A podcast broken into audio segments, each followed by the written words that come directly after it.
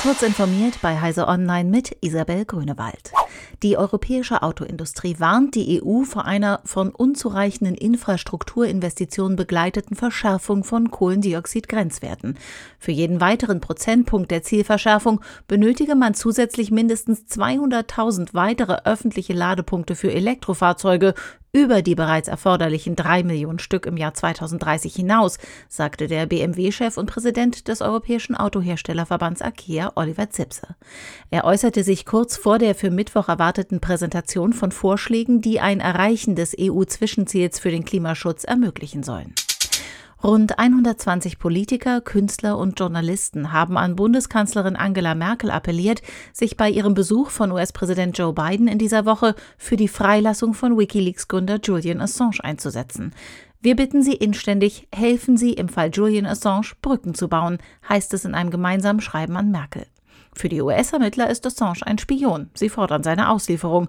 Seine Unterstützer sehen in ihm hingegen einen investigativen Journalisten. Der Umgang mit Assange sei mit rechtsstaatlichen Prinzipien nicht zu vereinbaren. Die schlimmen Haftbedingungen sind ein humanitärer Skandal, heißt es in dem Brief an die Kanzlerin. Eine große Zahl von Experimenten hat gezeigt, dass es möglich ist, Informationen aus dem Gehirn auszulesen. So ist es mittlerweile machbar, in Hirnströmen auftretende Muster automatisch zu interpretieren und damit Roboterarme oder Rollstühle zu steuern.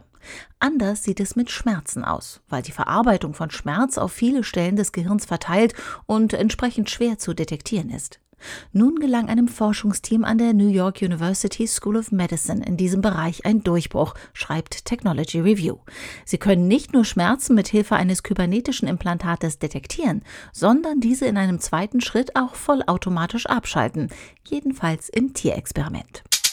Erst vor wenigen Tagen wurde das Spiel The Legend of Zelda für das Nintendo Entertainment System zum bislang teuersten Videospiel. Aber dieser Rekord hielt nicht lange.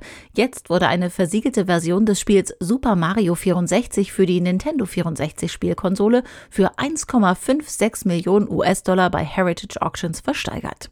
Mit diesem Preis erzielte das Mario-Spiel fast das Doppelte von der seltenen Zelda-Version, die einen Erlös von 870.000 Dollar brachte.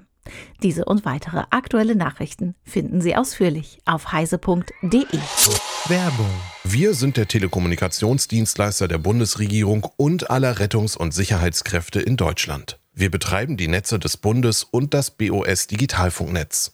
Wir bieten herausfordernde Aufgaben, einen krisenfesten Job und ein familienfreundliches Umfeld mit mobilem Arbeiten und Gleitzeit. Wir sind die BDBOS. Werde Teil unserer Netze. Offene Stellen und weitere Infos findest du unter www.bdbos.de.